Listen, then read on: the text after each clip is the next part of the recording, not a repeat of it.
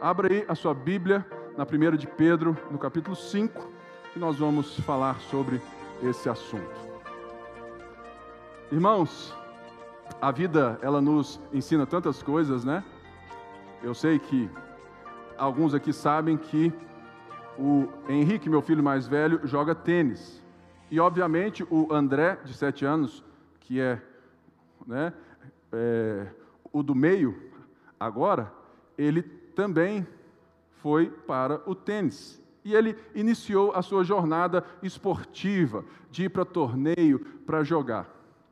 E uma das coisas que eu percebi é o quanto que o André saiu na frente de quando o Henrique estava. Eu lembro muito bem quando ele, sabe, estava lá com sete anos, oito anos, o Henrique, ele demorou a entender um monte de coisa, ele sofreu muito mais, ele passou muito mais aperto nos torneios.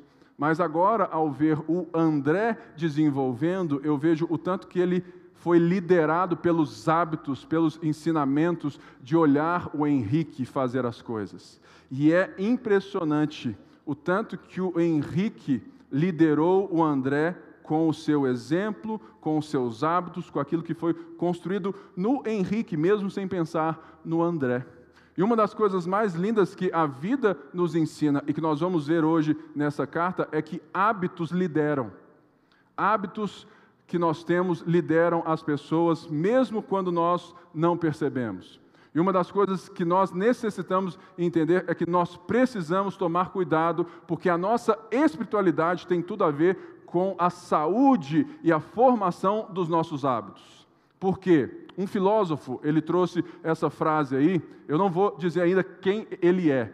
Às vezes são as pequenas coisas que ocupam mais espaço em seu coração justamente porque nós precisamos entender que aquilo que faz muitas vezes a soma de quem nós somos para as pessoas que convivem são os nossos hábitos que são mostrados de forma não, não assim tão intencional. Então, se você quiser me conhecer, passando dias comigo, você irá perceber se eu tenho hábitos saudáveis, cristãos, como que eu respondo às coisas que vêm até mim, se eu sou grosso, se eu sou assim, se eu sou tal. Isso tudo são hábitos construídos de criação, de jeito, de ideias, de como a vida vai sendo construída ao nosso redor. E eu me lembrei que há 23 anos atrás eu tinha um excelente pastor, chamava Sandro Gonzalez. E eu tinha 17 anos e eu, eu vi o tanto que eu aprendia somente de conviver com ele e o tanto que os hábitos dele se tornaram meus. Se você sabe quem é, você sabe o tanto que eu tenho dele. E o tanto que eu me orgulho em ter hábitos dele. Todas as vezes que eu falo e o povo de Deus disse amém, é dele. E tem várias coisas que eu aprendi com ele. A leitura é um hábito que eu aprendi com ele, mas ele foi intencional em me trazer para a casa dele. Com 17 anos, toda quinta-feira, eu ia lá para a casa dele e almoçava. Eu, a esposa dele e, na época, os quatro filhos dele. Ou seja, mais uma boca grande numa casa grande. E o rango era muito bom, eu sempre ficava super feliz de ir lá, porque estava sempre muito bom. Mas eu lembro tanto que aquilo formou a minha vida, e o tanto que eu sou grato de ter sido liderado, não de forma intencional, mas pela vida dele, na minha observação de estar com ele, tanto que aquilo me fez melhor. Por isso são essas pequenas coisas que vão formando, que são né, importantes e que criam esse espaço, que ocupam mais espaço no nosso coração. E esse filósofo, ele é um, é um cara fantástico que todo mundo aqui, pelo menos, já viu alguma coisa dele, que é esse irmãozinho aí, é o, é o Sinho Puff.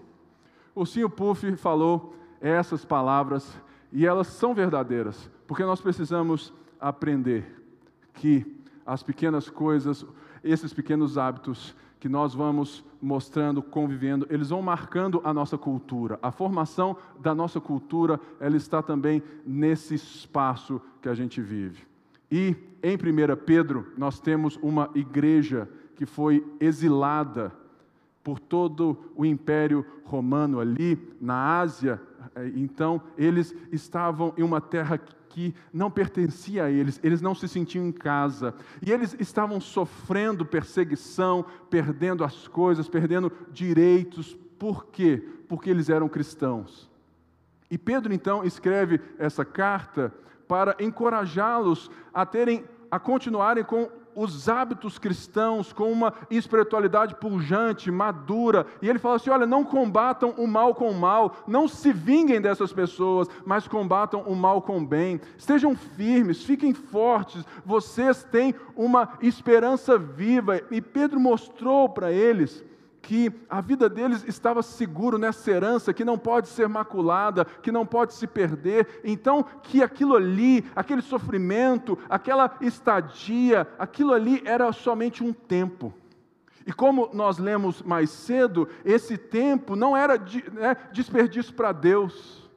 Esse tempo era um tempo que Deus estava provando com fogo a nossa fé para que ela fosse cada vez mais purificada, mais forte e a gente permanecesse na certeza de que Deus cuida de nós e de que um dia tudo isso vai acabar. Certamente o nosso sofrimento não se compara ao sofrimento daqueles irmãos. Eles de fato sofreram, mas não quer dizer que o nosso sofrimento não seja legítimo. Todo sofrimento é legítimo, de qualquer pessoa, seja ela qual for. Nós não podemos subjugar as pessoas porque elas são mais ricas ou que elas são mais pobres, que elas têm um acesso aqui, outro acesso assim, dizendo que elas não sofrem, que elas não podem sofrer porque elas têm tudo. Não! O coração, é, ele sofre por diversas coisas e todo mundo está nessa posição legítima de que a sua dor importa para Deus. Portanto, eu vejo que uma das coisas que Pedro então vai nos deixar agora é o papel da liderança. Todos nós precisamos de liderança, de pessoas né, que são maduras espiritualmente na fé, para que nós possamos nos inspirar, sermos guiados não apenas pelas suas palavras, mas pela sua vida. E olha só então como que Pedro vai terminar a sua carta de encorajamento a esses irmãos, falando aos líderes que estavam naquele lugar. Olha só, verso 1: Portanto, apelo para os presbíteros que há entre vocês, e o faço na qualidade de presbítero como eles e testemunha dos sofrimentos de Cristo, como alguém que participará da glória a ser revelada pastoreiem o rebanho de Deus que está aos seus cuidados. Olhem por ele não por obrigação, mas de livre vontade, como Deus quer. Não façam isso por ganância, mas com desejo de servir. Não hajam como dominadores dos que lhe foram confiados, mas como exemplos para o rebanho. Olha só, ele fala assim: apelo. Pedro, ele está se colocando aqui na mesma função desses presbíteros. Presbíteros eram aqueles que os apóstolos deixavam nas igrejas locais, como os pastores, os líderes que estavam ali. Uma das coisas maravilhosas desse texto é que ele não apela ao presbítero, ele apela aos presbíteros, o que nos diz uma coisa importante: que liderança pastoral não se faz no singular, se faz no plural são os presbíteros, é um time pastoral. E uma das coisas que faz com que os dons do corpo de Cristo ali, com que a força seja melhor, mais forte, mais saudável. E ele então se coloca nesse papel, falando: Olha, eu sei o que vocês passam, eu sei como é, e eu estou com vocês nessa. Faço né, no papel do presbítero e testemunha dos sofrimentos de Cristo, como alguém e ele aponta novamente para a esperança, que participará da glória a ser revelada. Ele então dá a missão, dá a ordem: pastoreiem o rebanho de Deus aos seus cuidados. E agora ele vai então falar a esses irmãos e irmãs, pode ser o caso, de como isso deve ser feito. Porque uma das coisas mais importantes na liderança dos nossos hábitos que nós precisamos entender é que a coerência ela é fundamental. A coerência dos nossos hábitos com as nossas palavras deve ser algo que você está atento. E por isso não faz sentido Pedro, Pedro estar com aqueles irmãos e irmãs sofrendo e falando: olha, combatam o mal com o bem.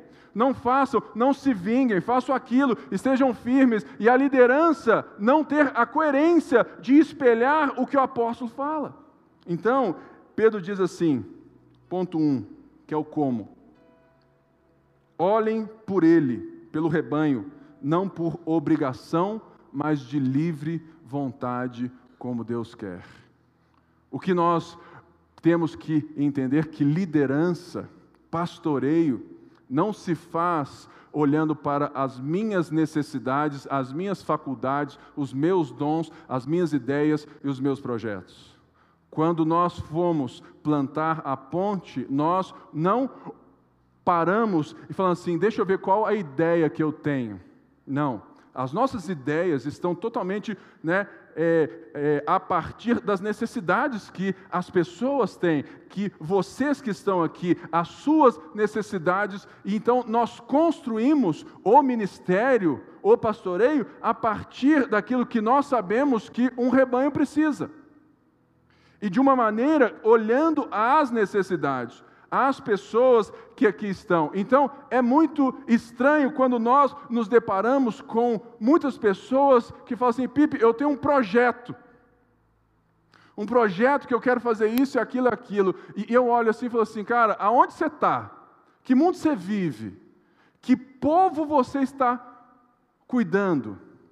Porque uma das coisas que um presbítero, um líder, ele para pastorear o rebanho de Deus, ele não deve olhar para os seus talentos, a sua carreira, o seu status, ele deve olhar para o rebanho e dar ao rebanho aquilo que ele precisa, na hora que ele precisa, da forma que ele precisa. Então saiba de uma coisa: que toda pregação, todos os cursos, tudo aquilo que nós estamos tentando construir na ponte são feitos pensando naquilo que cremos que é a necessidade do nosso rebanho, daquelas pessoas que nos foram confiadas. Por quê? Porque nós não podemos fazer do rebanho de Deus um teste experimental, uma caixa de Skinner, que vai ser um povo que nós vamos experimentar as nossas ideias evangélicas. Isso não funciona. Mas uma das coisas também que não funciona, e eu não sei se você percebe no texto, em outros textos que falam desse assunto, é que quando o assunto é discipulado, pastoreio na Bíblia, ele nunca se trata de uma relação individual singular ele sempre trata da igreja, do rebanho. O que, que isso pode dizer e precisa ser muito claro entre nós? É que você não pode esperar ter um personal pastor. Aquele que está focado na sua vida, que te acorda e fala assim: bom dia, hora da cenoura. Boa tarde, lembrou do seu remédio? Porque isso é escravizante, isso é algo que faz mal para você mesmo. Mas é impressionante o tanto de gente que quer um personal pastor dessa maneira. E para isso, a resposta, o como que ele vem desenvolvendo faz todo sentido ao dizer: não façam isso por ganância e não hajam como dominadores. Ganância.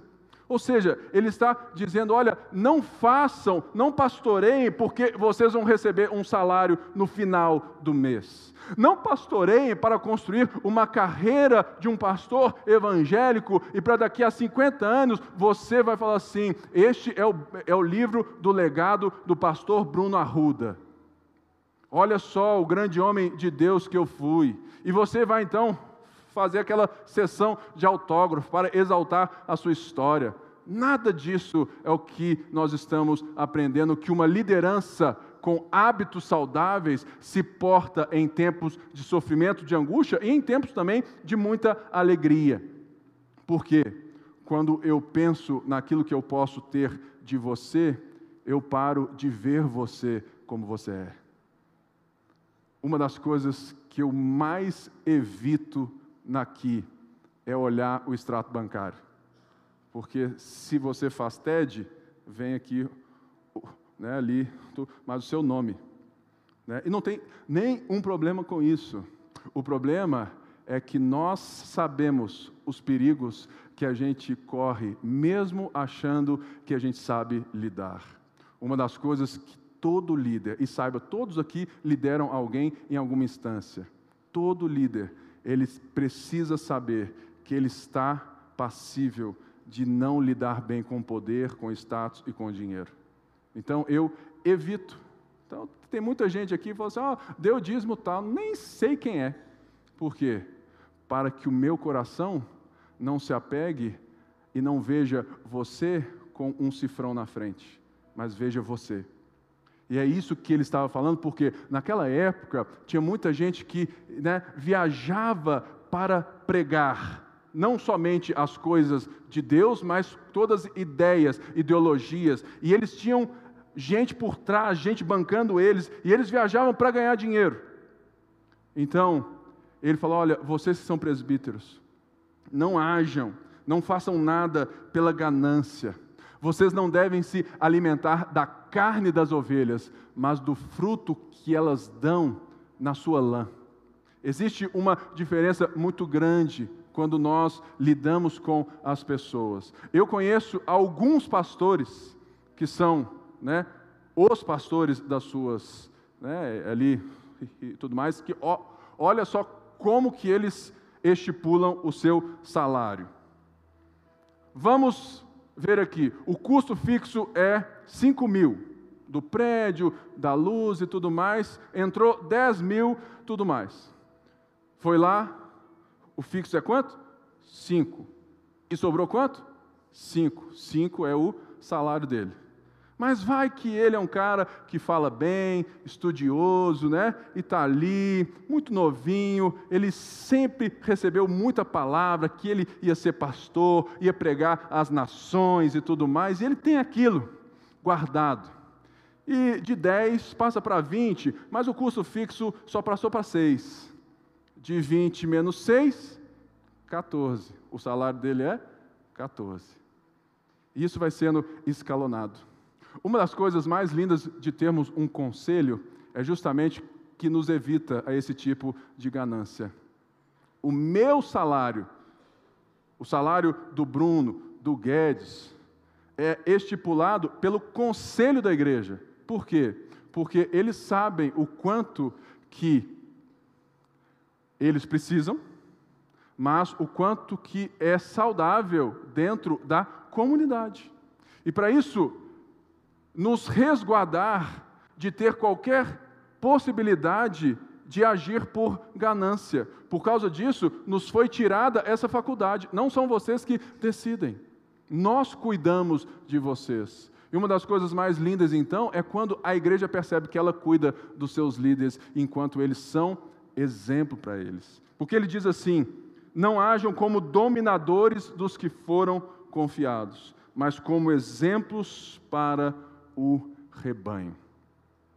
Uma das coisas que nós temos que entender que um verdadeiro exemplo, um verdadeiro líder é aquele que luta a cada dia mais para ser desnecessário para você. Por quê? Um verdadeiro líder é aquele que quer fazer com que você cresça de tal maneira, desenvolva de tal maneira, que você se torne alguém apto, maduro na fé, para ajudar outros também. E não aquele que junta tudo em si mesmo, torna todo mundo dependente dele, e ele então usa todas as coisas para manipular o seu poder. Portanto, dominar não faz parte do vocabulário de um líder cristão. E nós precisamos entender isso porque quando nós vemos a realidade de um povo que sofre, de um povo que passa por tantas coisas, tantos irmãos aqui que nós estamos juntos, a gente entende a história, a gente aconselha, seria muito leviano, seria muito estranho, seria, sabe, é, desumano vermos uma liderança que se aproveita dessas pessoas. E uma das coisas mais lindas que nós precisamos entender é que uma liderança, sim, que não tem esses mal hábitos, é uma liderança que é um exemplo. Porque não hajam como dominadores dos que lhe foram confiados, mas como exemplos para o rebanho. Nós precisamos de pessoas para olhar e sermos inspirados, aprendemos a andar como elas. É por isso que Paulo fala assim: sede meus imitadores, como eu sou de Cristo. Não é uma arrogância, mas é uma necessidade que todos nós, então, necessitamos. E esses irmãos e irmãs ali, neste momento, eles precisavam de presbíteros que, que, que fossem esse exemplo de uma maturidade que é tão forte que, a, que, de fato, a esperança que eles têm em Deus, a certeza do porvir, a certeza da obra de Cristo, era tão forte no coração deles, que eles construíam em si e que eles já tinham sedimentado na vida deles hábitos de não responder às pessoas o mal com o mal, hábitos de permanecerem com, sempre em Cristo, em, seja o fogo que tiver, a provação que for, hábitos de encorajar, hábitos de não de, fato olharem aos outros não cristãos e verem eles como menores ou maiores, porque eles estavam cientes de quem eles eram, e isso ajudava a constituir a cultura da igreja. Porque ele traz então a recompensa, aqui no verso 4. Quando se manifestar o Supremo Pastor, vocês receberão a imperecível coroa da glória. Eles então são tão maduros na fé, eles enxergam a vida tanto a partir dessa obra de Cristo, que eles sabem que a recompensa não estava em usar dos irmãos, mas sim em esperar uma glória em estar com Cristo, em receber de Cristo uma coroa que, que, que seja imperecível. E aqui ele sim lembra da coroa dos atletas que vencem. E uma das coisas mais lindas que nós vemos algumas vezes na história do esporte é quando alguém está na frente correndo e se machuca. E aquele que está, falou assim: opa, machucou, deixa eu correr, vou passar na frente. Essa pessoa para e ele auxilia esse irmão machucado e eles chegam juntos. A corrida do cristão é assim. Ninguém pode correr sozinho. Um líder que corre sozinho, ele não entendeu o seu papel de exemplo, de liderança. E por isso é necessário que nós tenhamos líderes que tenham esses hábitos. Os hábitos que essa carta diz: olha, tenham, pastoreiem dessa maneira, e essa será a recompensa. E segue então aqui no verso 5. Da mesma forma, jovens, sujeitem-se aos mais velhos. Ele está aqui mantendo o mesmo tom, o mesmo tema. Ele está dizendo não jovens de idade, mas jovens na fé, pessoas que, que sabe, que são novas na igreja. Olha, se sujeitem-se a esses irmãos mais maduros, por quê? Porque vocês vão crescer, a cultura está saudável, o ambiente é bom, os líderes vão ser pessoas exemplares para te guiar numa fé diante do Supremo Pastor. Sujeitem-se, aprendam com eles. Por quê? Porque nós precisamos reconhecer, e é isso que surge a humildade. Sejam todos humildes uns para com os outros. O que, que a carta quer nos ensinar? Que nós precisamos saber o degrau que nós estamos. Você não foi feito para competir espiritualmente com ninguém. Você foi feito para somar e aprender espiritualmente com alguém. E nós precisamos parar de competir entre nós. Quem que sabe mais, quem que sabe menos. Eu gosto muito de algo que, direto, né? Mas a gente fala aqui, tira aqui do Bruno, sabe? O que interessa não é o quanto você sabe da Bíblia, mas quanto que a Bíblia faz você, transforma você. Então, quando a Bíblia te faz, não existe espaço para a competição no nosso meio. Então, a, de fato, sermos humildes uns para com os outros é lembrarmos da frase do Tim Keller, que humildade não é pensar mais sobre si, nem mesmo sobre si, mas é pensar em si menos. Em você menos, pensar menos em você, se você é bom ou não, isso não importa. Pensa menos em você, pense mais no outro e aprenda com o outro ou ensina o outro. É esse nível de saúde espiritual que os nossos hábitos expressam quando nós estamos atentos à formação de virtudes. Porque virtudes são hábitos morais saudáveis que nós precisamos desenvolver à luz de Cristo. E quando nós temos ele, aqueles que têm uma maturidade espiritual, então não são aqueles que se julgam espirituais pelo tempo, mas aqueles que sabem que foram maturados no coração, não pelo tempo de igreja, mas pelo tempo que deixaram Jesus transformar a sua vida. E isso, se nós formos ler outras coisas que falam sobre os presbíteros, nós vamos ver que o tempo, a forma que eles constroem o tempo, que eles lidam com o tempo, com as esposas, maridos, os filhos, o trabalho, tudo isso tem muito a dizer. Deixa eu te, dar uma leve, assim, uma leve ideia.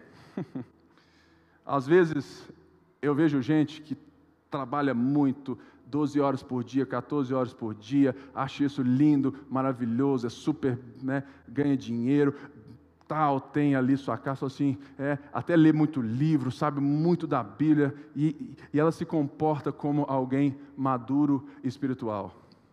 Mas quando você passa alguns dias perto, é você percebe que ele não dá valor ao tempo na sua casa, com seus filhos, com sua esposa ou marido, não dá tempo àquilo que realmente constrói uma cultura de fé, uma cultura né, de discipulado. Ele não é maduro espiritualmente, porque a maturidade espiritual tem tudo a ver com a, a valorização né, daquilo que importa.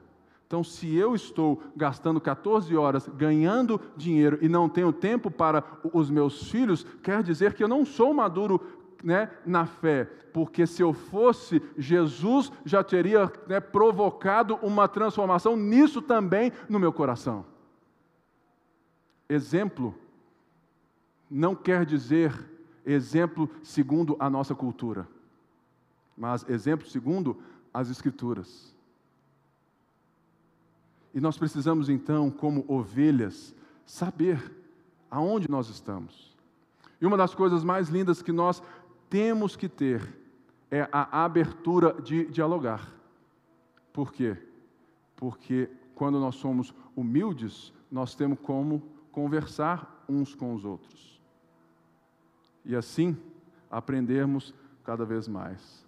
Humilharmos, sermos todos humildes uns para com os outros, porque Deus se opõe aos orgulhosos, mas concede graça aos humildes. E nisso aí nós já vimos muito, é só lembrar das bem-aventuranças. Bem-aventurados, felizes de verdade são os pobres de espírito, são aqueles que choram, são aqueles que têm fome e sede por justiça. Ou seja, a vida, a fé, a realidade é justamente na humildade. E naquela época, naquela cultura, a humildade não era virtude.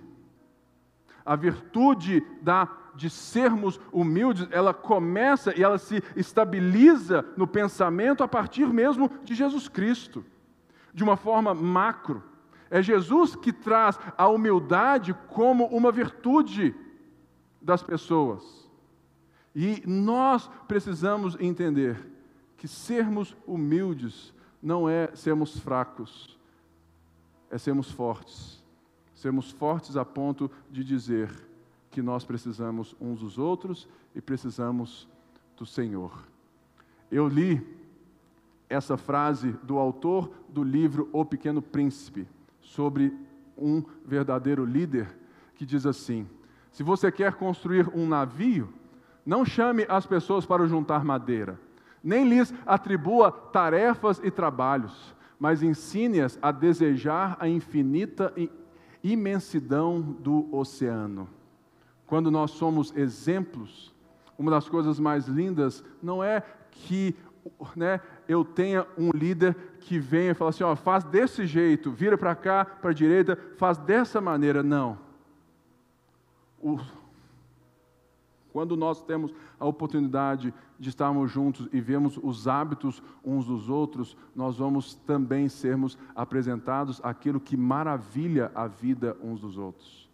Porque nós vamos sempre colocar o pé à frente daquilo que o nosso amor quer. Portanto, quando nós vemos as pessoas que estão construindo em nós a ideia de que o que vale na vida cristã não é um conjunto moralista de regras, mas a beleza do Evangelho, a redenção de Deus, o fato de Deus ser o Criador dos céus e da terra e ter se feito homem para nos salvar, estar redimindo todas as coisas, é essa imensidão que nos maravilha e por estarmos maravilhados com Deus, nós então nos pomos, nos colocamos a construir um barco e a navegar. E uma das coisas que eu aprendi e eu vejo isso muito verdadeiramente é essa frase do Craig Groeschel, um cara que eu gosto muito, que diz assim: as pessoas preferem seguir um líder que é sempre real em vez de um líder que está sempre certo. Por quê? Porque o que nós estamos hábitos na vida é por autenticidade, por coerência. Gente que pode até pensar diferente, mas ela é coerente com aquilo que ela pensa. Então, nós vemos que hoje e sempre as pessoas preferem seguir as pessoas que são reais, que são de verdade, de carne e osso, que não se escondem, que não se escondem os seus defeitos, as suas mazelas, porque até nos nossos problemas nós ensinamos e aprendemos uns com os outros. Diferentemente daqueles que se colocam sempre numa distância. Eu lembro de quando eu eu estava na outra igreja e tinha, né, que tanto de gente assim na sede da Lagoinha, e eu quis tentar fazer um movimento, que era diminuir a distância do púlpito para os bancos. Em qual sentido? De fazer com que os pastores, nós que estamos ali, que nós fôssemos mais disponíveis né, às pessoas e que as pessoas entendessem que isso era possível. Por quê? Porque os hábitos são construídos e a cultura vai sendo estabelecida sem a gente perceber.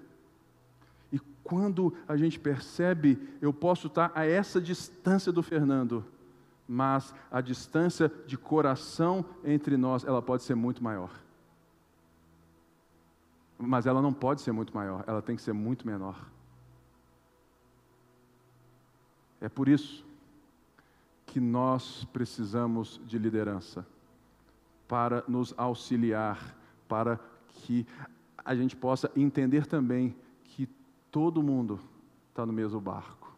E ele então diz: portanto, humilhem-se debaixo da poderosa mão de Deus, para que ele os exalte no devido tempo. Olha que coisa linda.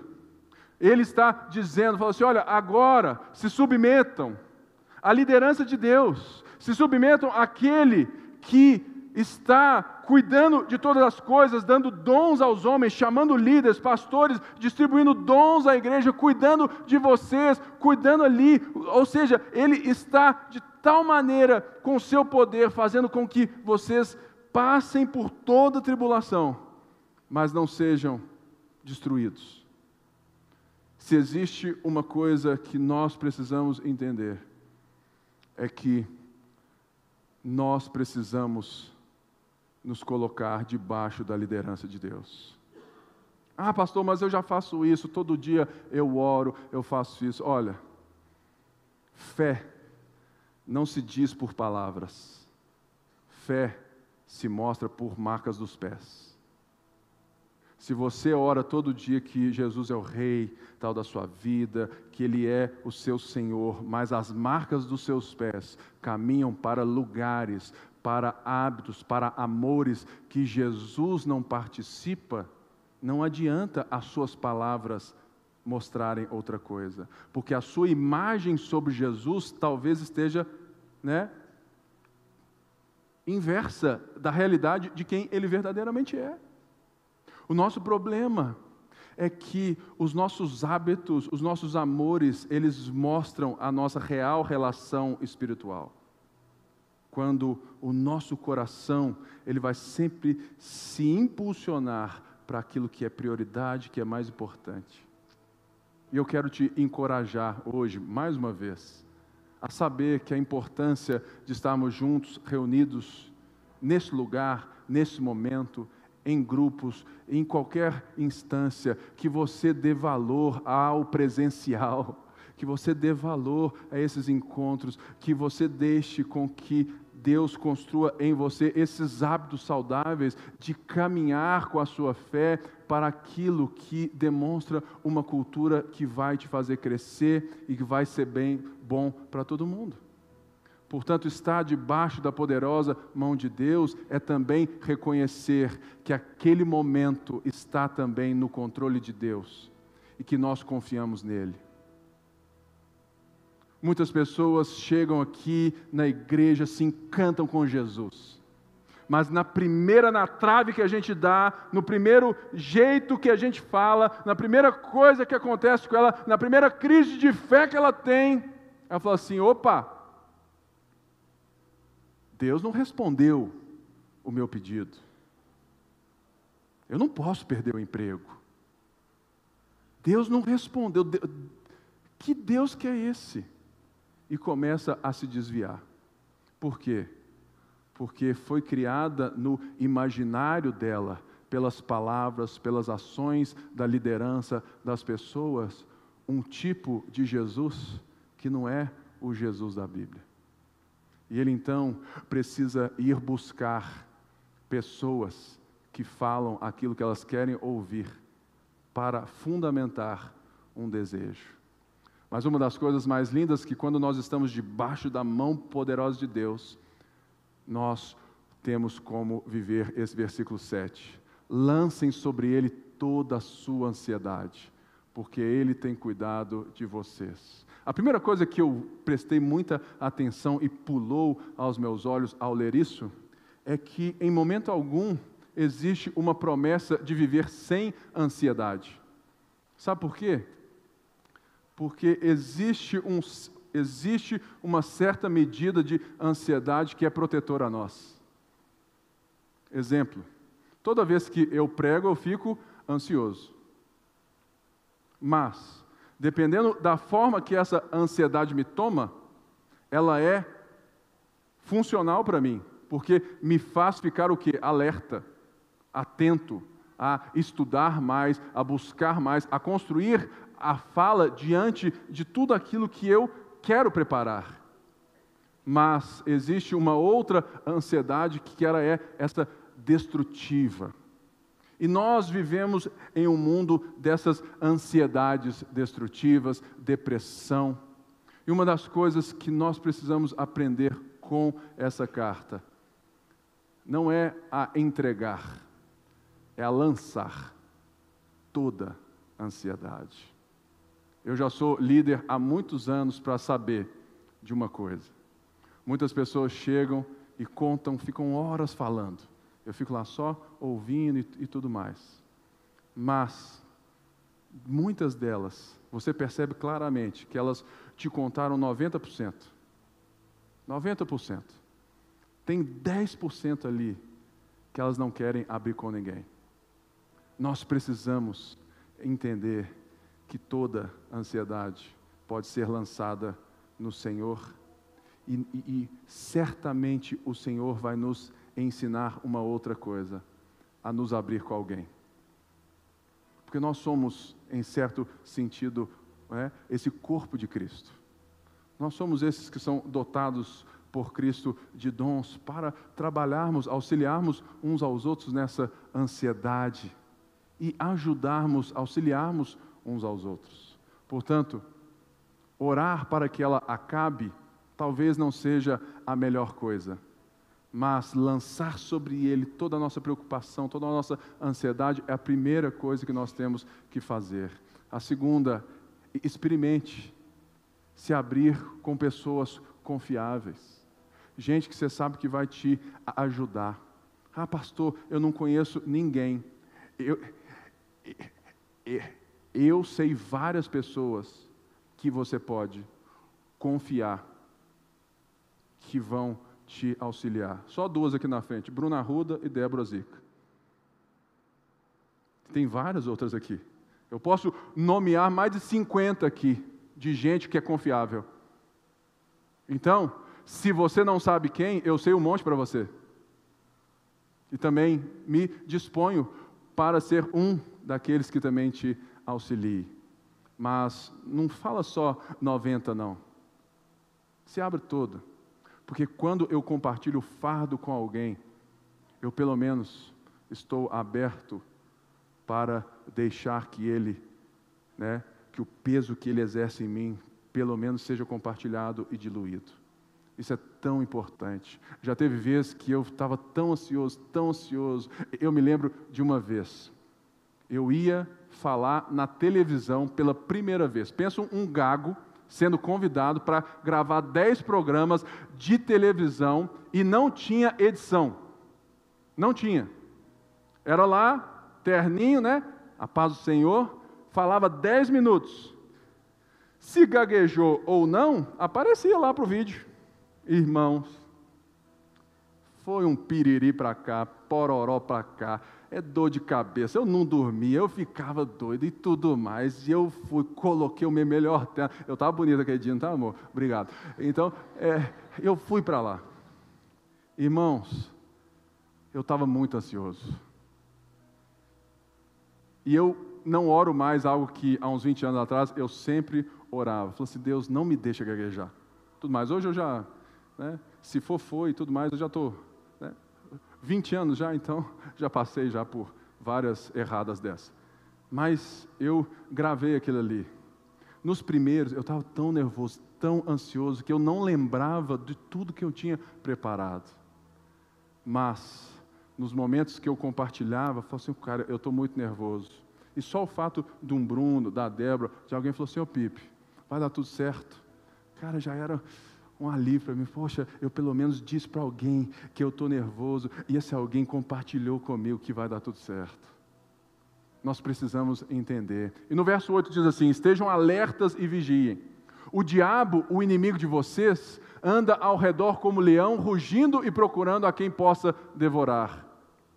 Resistam-lhe, permanecendo firmes na fé, sabendo que irmãos que vocês têm em todo o mundo estão passando pelos mesmos sofrimentos. Estejam alertas e vigiem. Estejam conscientes da batalha. Estejam conscientes daquilo que está acontecendo. Estar debaixo da mão de Deus não é ter um descanso que eu estou também vulnerável a todas as coisas. Eu estou alerta porque eu sei que existe um inimigo que é meu. E ele quer não somente me machucar, ele quer me devorar. Em qual sentido? O texto deixa muito bem claro, e a Bíblia ela traz isso muito bem, que a maior batalha espiritual é a batalha da cultura, é a batalha da mente, é a batalha dos valores, é a batalha dos hábitos. Ao dizer que ele está querendo nos devorar, ele fala assim: resistam-lhe. Aí você fala assim: como? Ele fala: permanecendo firmes na fé. A nossa batalha não é em armas para lutarmos contra o diabo, mas as nossas armas são poderosas em Deus para nós permanecermos firmes, porque aquilo que Ele está tentando inculcar na nossa cultura, na nossa mente, nos nossos valores, na nossa ideia sobre a vida finita e sobre tudo mais, tudo aquilo é ilusão porque nós sabemos da esperança viva. Então, quando eu permaneço da fé, eu permaneço na palavra de Deus, que a própria carta diz que a palavra de Deus permanece para sempre. Portanto, irmãos, como nós vamos permanecer na fé? Não é tendo lutas espirituais, declarando aos mundos, aos poderes, mas sim nos aproximando de Deus, nos humilhando debaixo da Sua mão poderosa, lançando toda a ansiedade, sabendo que aquilo que Deus disse, Deus segura e Deus faz acontecer. O nosso problema é tão dos hábitos que nós dividimos a fé, dividimos a vida. E você acha que aquilo que você vai viver amanhã lá na empresa, lá na sua casa, não tem nada a ver com esse momento aqui. E você então divide a sua vida nesse espiritual e no natural, na rotina e no sobrenatural. E você então perde a maior expressão da espiritualidade que o diabo quer tirar de você. É uma vida de um ser humano com hábitos de Cristo. Porque quanto mais você responder às provocações com o bem, quanto mais você amar aqueles que te odeiam, quanto mais de Cristo você olhar para os outros e sentir a dor que Jesus sentia pelos perdidos, quanto mais você conseguir ter esse coração de Jesus, menos da cultura, dos valores, dos hábitos desse mundo. Mas sabe qual que é o nosso problema? É que nós continuamos buscando Deus para termos os hábitos que todo mundo aplaude. É aquela história, né? Não, pastor, eu só quero um carro, uma casa e o resto na poupança. Não, pastor, eu só quero ter essa vida. Olha, não tem problema nenhum. Trabalha mesmo, corre atrás, ganha a sua grana, seja generoso. Sabe? Construa.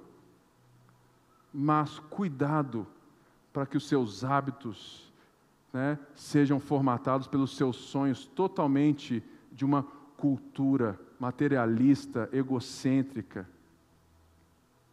e que diz que você é o que você tem, que aquilo que importa é mostrar aquilo que você tem. Eu estou né, hoje de carro novo. Eu não, né? A, a Débora. É dela o carro.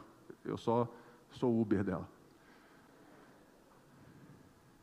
Irmãos, deixa eu te dar uma verdade.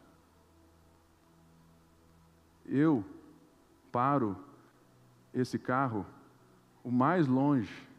Sabe por quê? Porque eu tenho receio de que alguns que não me conhecem, sabe o meu histórico de vida, tu, mas de onde eu venho, olhem e falem assim: olha, olha o carro do pastor, deve estar tá ganhando dinheiro demais na igreja. Mas isso também é um orgulho meu, que eu não, não preciso me preocupar com essas coisas. Mas eu confesso, eu hoje, eu parei o carro mais em cima ainda. Por quê? De medo de que alguém que não me conhece, não sabe o meu histórico de vida, pense de mim algo que eu não sou. E eu quero pedir perdão para vocês pois ter vergonha de, de ter aquilo que Deus me deu. Então, e, e, de não estar, de fato, usurpando ninguém aqui. Mas é um cuidado. É um cuidado. É que eu não quero que ninguém deixe de amar Jesus por causa disso. Mas eu sei que é só um carro para mim. É só um carro lá para casa. É legal, é super legal, mas é um carro. É um carro que serve a minha família, de cinco e mais a sogra. Né? Então tem que ser um carro de sete lugares. Mas tudo isso faz parte daquilo que a carta está nos chamando. Irmãos, se o Bruno, se eu, se o Guedes, se nós não fomos exemplo para vocês de virtude, não perfeição, mas de gente que está correndo atrás, sabe? Que quer mostrar Jesus para vocês. Cara, aí sim, pode ir embora. Não fica aqui não. Não fica mesmo. Mas, se vocês veem nisso em nós, ajude a gente a ser mais assim. Porque um bom pastor não é aquele que fica falando, vai para cá, vai para lá, vai para a esquerda. É aquele que vai. E as ovelhas entendem que ali é um lugar seguro. Eu sei que nós somos auxiliares de Jesus. Jesus é o pastor dessa igreja. Mas, como auxiliares, eu oro a Deus que esses hábitos né, sejam os nossos hábitos, para que vocês tenham alguém, alguns de carne e osso, para olhar e falar assim, cara, eu sei para onde eu posso andar. Todos nós precisamos de liderança. Resistam-lhe, permanecendo firmes na fé, sabendo que os irmãos que você tem em todo o mundo estão passando pelos mesmos sofrimentos. Outra coisa importante sobre o sofrimento é que Pedro deixa muito claro aqui: é que você não é o único que sofre. Irmãos em todo o mundo, tem gente passando pelo mesmo problema que você aqui dentro, nesse lugar, pode ter certeza. Então, não individualize a sua vida com Deus a ponto de achar que você é a última bolacha do pacote. Não se arrogue tamanha importância. Saiba que você é importante para Deus, Deus enxerga você como pessoa, mas Ele te coloca num povo, numa herança, numa família. E Deus cuida é de rebanho. Então, isso também é entender que eu posso que eu posso compartilhar, que eu posso ouvir histórias de gente que está passando pela mesma coisa que eu. Mas se eu não contar, como que o outro vai saber? Talvez você está num perrengue que tem alguém orando para saber como sair dele, mas você é um túmulo, sofre sozinho. Cara, vamos viver Vamos compartilhar as nossas vitórias e as nossas derrotas. Vamos chorar com aqueles que choram, vamos nos alegrar com aqueles que se alegram. E tem essa frase do Chan Johnson, que é completamente sadio não é o alvo, mais saudável é o alvo. Tem muita gente que, que, que, que vive no si, ou no dia que, pastor, no dia que eu ficar livre dessa doença, no dia que eu resolver isso na minha vida, no dia que eu conseguir fazer isso, eu vou fazer tal coisa. Cara, esquece esse quadro de perfeição. Perfeição não existe. Não existe no nosso vocabulário de igreja perfeição. Ninguém aqui é perfeito. Está todo mundo olhando o Senhor que é perfeito, o Supremo Pastor, mas está todo mundo na jornada. Então, qual que é a ideia para você ficar melhor? É que você não tem que esperar o dia do completamente sadio. Agora estou são, vou fazer alguma coisa. Não, cara. Amanhã você pode estar mais saudável que hoje, e já é hoje, e já é uma vitória para celebrar, já é um passo a mais para dar na sua vida, já é algo para compartilhar. Imagina se você fosse esperar tudo ficar pronto para fazer as coisas. Imagine o tanto de gente que eu vejo aqui que tem um dom em Deus, que tem tanto para, sabe, servir uns aos outros. Não, mas espera, não, pastor, eu estou num momento difícil. Cara, eu respeito o seu momento, e eu quero participar dele de alguma maneira, mas eu quero também te ensinar que quando eu olho para a microconquista, eu entendo que hábitos e, a, e que a vida é mais bela com essa imitação e prática. Eu olho e vou dando um passo, ó. Está lá da capoeira, né? Ou seja, eu vou vendo alguém que faz, eu vou copiando aquilo, eu vou encenando aquilo, e aquilo um dia se torna meu. Isso não é hipocrisia. Isso é liderança. É alguém que vai me ensinar a não ser tão perfeccionista assim, mas a buscar todo dia ser um pouquinho mais saudável. É aquela coisa, né, da, da dieta. Toda segunda-feira você começa, mas começa. acaba terça, mas, mas de domingo para segunda você celebra. Amanhã eu estou de dieta. Irmãos, existem coisas que são salutares, que a gente precisa entender. Tira do seu vocabulário cristão essa ideia de perfeição. Para com isso. Está todo mundo aqui, ó. Mas entenda, uns são mais maduros que os outros. Isso é bom para você. Isso é bom para mim. Basta que todos sejamos humildes. E olha só como que ele fecha esse texto com a recompensa. Ou seja, ele falou, ele fez um apelo aos presbíteros, deu a missão dos presbíteros, falou como que é pastorear e ele falou da recompensa. Ele deu uma outra forma, missão a todos, de sermos, estarmos né, debaixo da mão poderosa de Deus, nos lança, de fato lançarmos toda a ansiedade para Ele, e falou um monte de coisa. E agora ele termina a sua carta com a recompensa, com a certeza, com a esperança viva. Ele diz assim: O Deus de toda a graça o Deus que é dadivoso, o Deus que não julga a si mesmo. Alguém fala assim: não, não, Jale, é, hoje eu vou ficar de sacanagem com o Jale, hoje eu vou fazer isso com o Jale e tudo. Não, cara, Deus é dadivoso. Deus é gracioso, a ponto de ter vindo até nós nos salvar. Então nunca pense em Deus, um cara que está jogando pôquer, jogando truco. Seis, você, hum, Deus está trucando. Aí você, nove. Cara, Deus não joga cartas com a vida, com a sua história.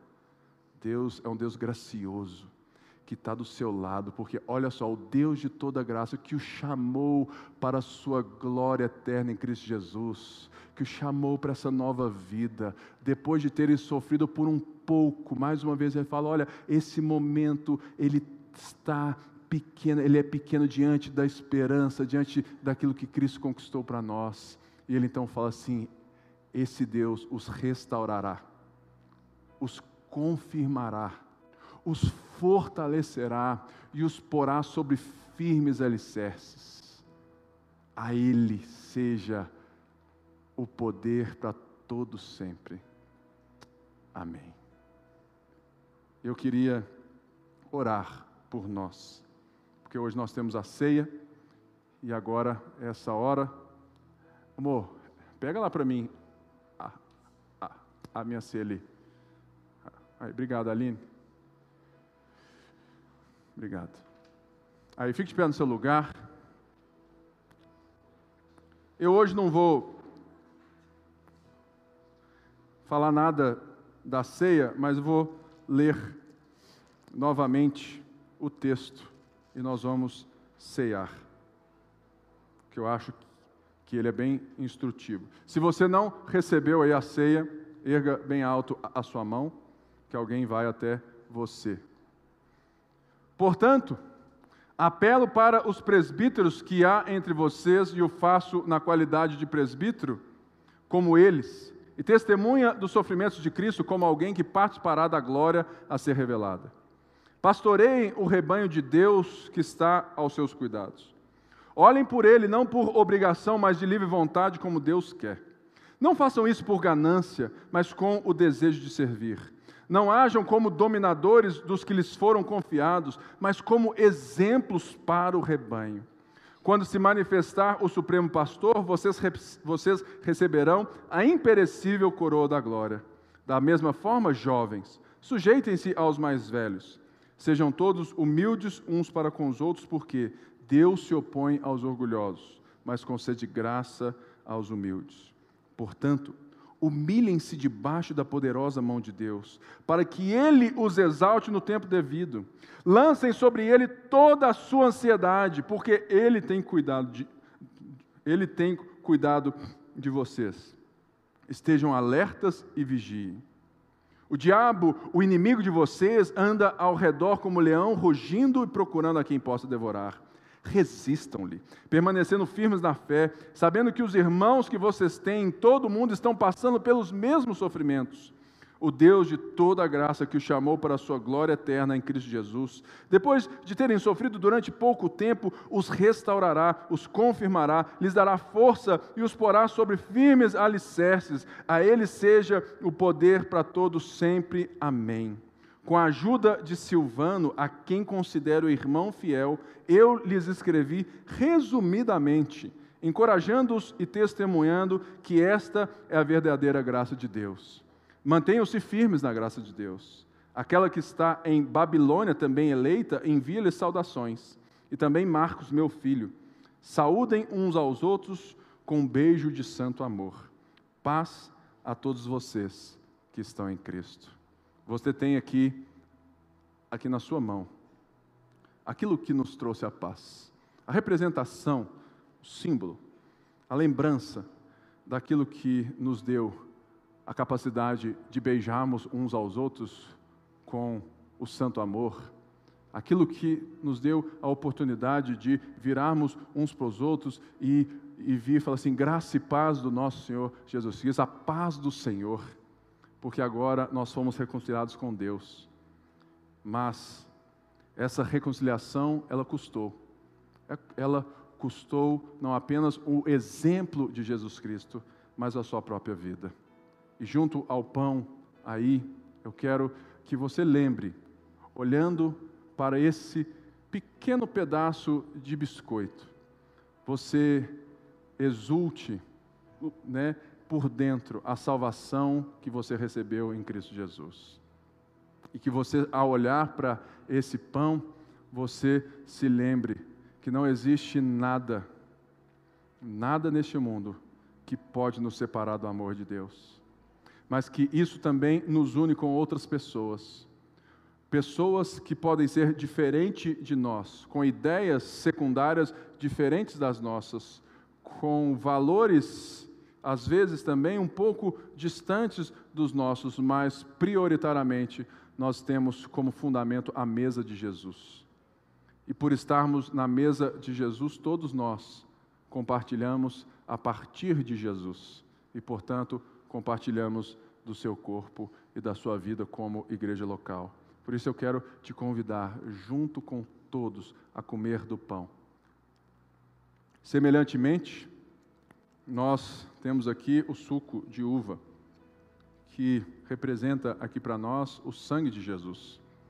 Esse sangue que foi vertido para que a nossa vida fosse preservada, redimida, para que nós fôssemos adotados na família de Deus, para que a gente tivesse a oportunidade de sermos mais uma vez seres humanos refletores né, do Criador.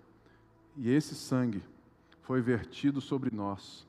E nós que estamos aqui devemos colocar essa verdade acima de todas as coisas, sabendo que Jesus nos reúne nesse lugar e que Ele é o objeto da nossa união, que pelo seu sangue nós fomos aproximados não apenas a Deus, mas uns aos outros. Portanto, de forma né, aonde todos nós estamos dizendo amém, tomem do cálice também.